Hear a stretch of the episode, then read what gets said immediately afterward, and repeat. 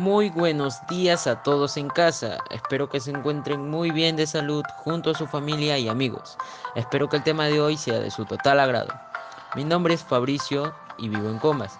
El día de hoy estamos en el podcast La importancia de no contaminar el aire. Y empezamos esta bonita mañana con un poema muy interesante sobre el tema que abordaremos hoy. Y este poema es principalmente para reflexionar sobre las malas acciones que tomamos al momento de interactuar con el planeta. Y el poema dice así. El agua está contaminada cuando ha recibido sustancias que alteran su color, olor o sabor, y llega así a nuestras casas. Las sustancias que el ser humano al agua las arroja sin compasión son un grandísimo problema que hay que dar solución. Esas basuras y residuos que lanzamos sin intención se convierten en venenos llamados contaminación. Por el cauce de la quebrada con esto estás contaminando, con la vida y el futuro estás jugando.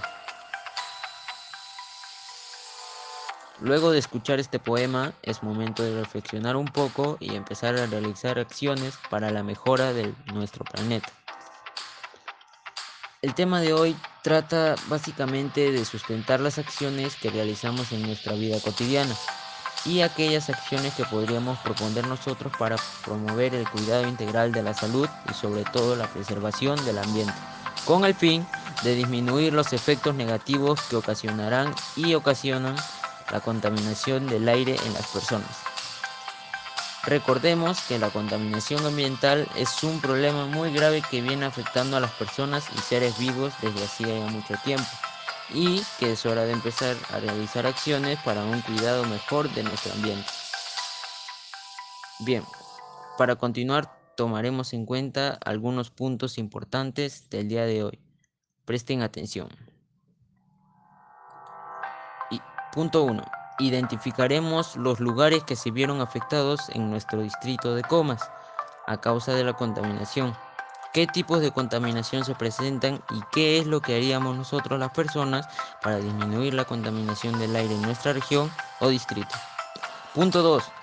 También hablaremos de las enfermedades que puede traer la contaminación del aire para las personas y los diversos daños que le causa a nuestro organismo.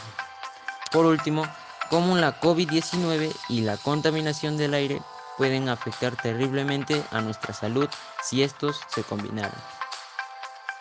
Dichos los importantes puntos que se tratará en el día de hoy y los temas que abordaremos, continuamos con lo siguiente.